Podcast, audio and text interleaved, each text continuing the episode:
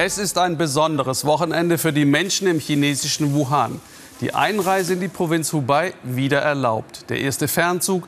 Für viele bedeutet er Rückkehr in die Heimat. Aber nicht alles läuft so glatt, wie es die Regierung gerne zeigt. Es gab auch diese gewalttätigen Proteste gegen die Staatsorgane, weil die Ausreise in die nächste Provinz verboten blieb. Die Bilder im Internet wurden von der Zensur schnell gelöscht. Aber bei uns gibt es sie natürlich zu sehen. Willkommen zum Weltspiegel. Auch wenn wir im Verlauf der Sendung in Afghanistan sind und Sie nach Curaçao entführen, zunächst ausführliche Reportagen zur Viruslage in Brasilien, Singapur, Italien und Spanien. Tote, steigende Infektionszahlen, angesichts dessen ist die Verzweiflung spürbar. Wir richten unseren Blick auf jene, die, die dazu beitragen, dass Alltag trotzdem möglich bleibt. Viele kleine Gesten ergreifender Menschlichkeit. Sie ergeben ein Mosaik starken Lebenswillens. Fischhändler Javier Ramos ist so ein Held des Alltags. Nathalie Bachmeier aus Madrid über ihn und andere. Wieder sind sie an ihren Fenstern und auf den Balkonen zum täglichen Applaus für das Krankenhauspersonal. Mittlerweile ist es auch eine Gelegenheit, mal nach den Nachbarn zu schauen. Für Carmen Garrido ist es tröstlich zu sehen, dass da draußen überhaupt noch jemand ist, Sie ist 73, hat Diabetes und darf jetzt gar nicht mehr aus dem Haus. Manchmal denke ich, wo sind bloß all die Leute hin? Das ist wirklich, als ob hier eine Atombombe eingeschlagen hätte, als ob alle von diesem Planeten verschwunden wären. Javier Ramos hat viele Kunden wie Carmen. Sein Fischladen ist jetzt nur noch ein paar Stunden pro Tag geöffnet, aber ganz dicht machen will er nicht. Javier führt das Geschäft in der vierten Generation, ein Familienunternehmen, seit 1936 im Viertel. Er kennt fast alle Kunden persönlich. Undenkbar, sie jetzt im Stich zu lassen. Wir sind hier im Viertel wie eine Familie. Viele haben mich schon gekannt, als ich noch klein war. Wir duzen uns und in der Situation jetzt ist es wichtig, auch mal einen Schwatz zu halten und für gute Laune zu sorgen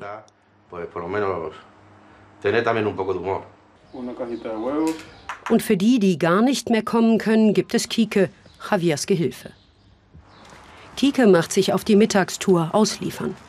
An einen alten Herrn zum Beispiel, der um die Ecke lebt und der kein Fleisch verträgt. Hola, buenos días, el pescado. Heute hat Kike eine Portion Seehecht für ihn. Auf dem Tisch im Hausflur liegt schon das Trinkgeld. Er ist ein sehr guter Kunde, der eigentlich jeden Tag Fisch kauft. Und für Menschen wie ihn bieten wir diesen Service.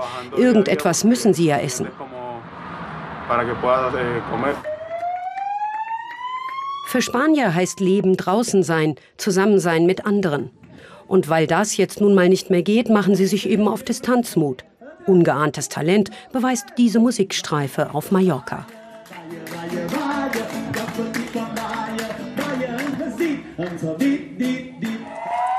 Die Kollegen in Madrid fahren nach der Schicht vors Krankenhaus, Polizeisirenen an, für Ärzte, Ärztinnen, Pfleger und Krankenschwestern.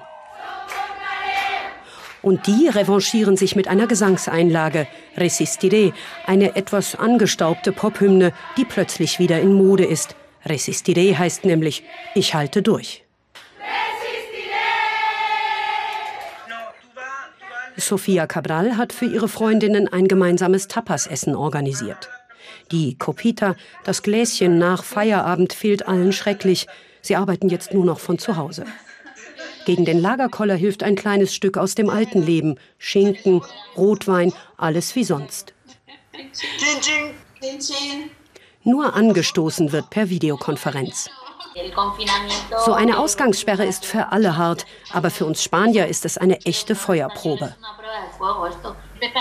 Es ist jetzt nicht dasselbe per Video, aber wir kommen uns schon ziemlich nah. Zusammen essen gehen, mal über etwas anderes reden als die Arbeit, das fehlt mir.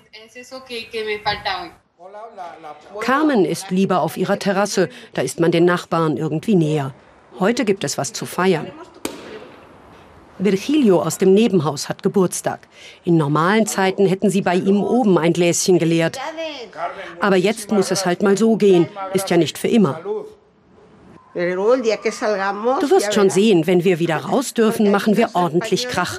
Wir Spanier sind ja gerne laut. Man muss einfach rückwärts zählen, sagen sich die Nachbarn. Jeder Tag, der vorbeigeht, ist ein Tag weniger Ausgangssperre.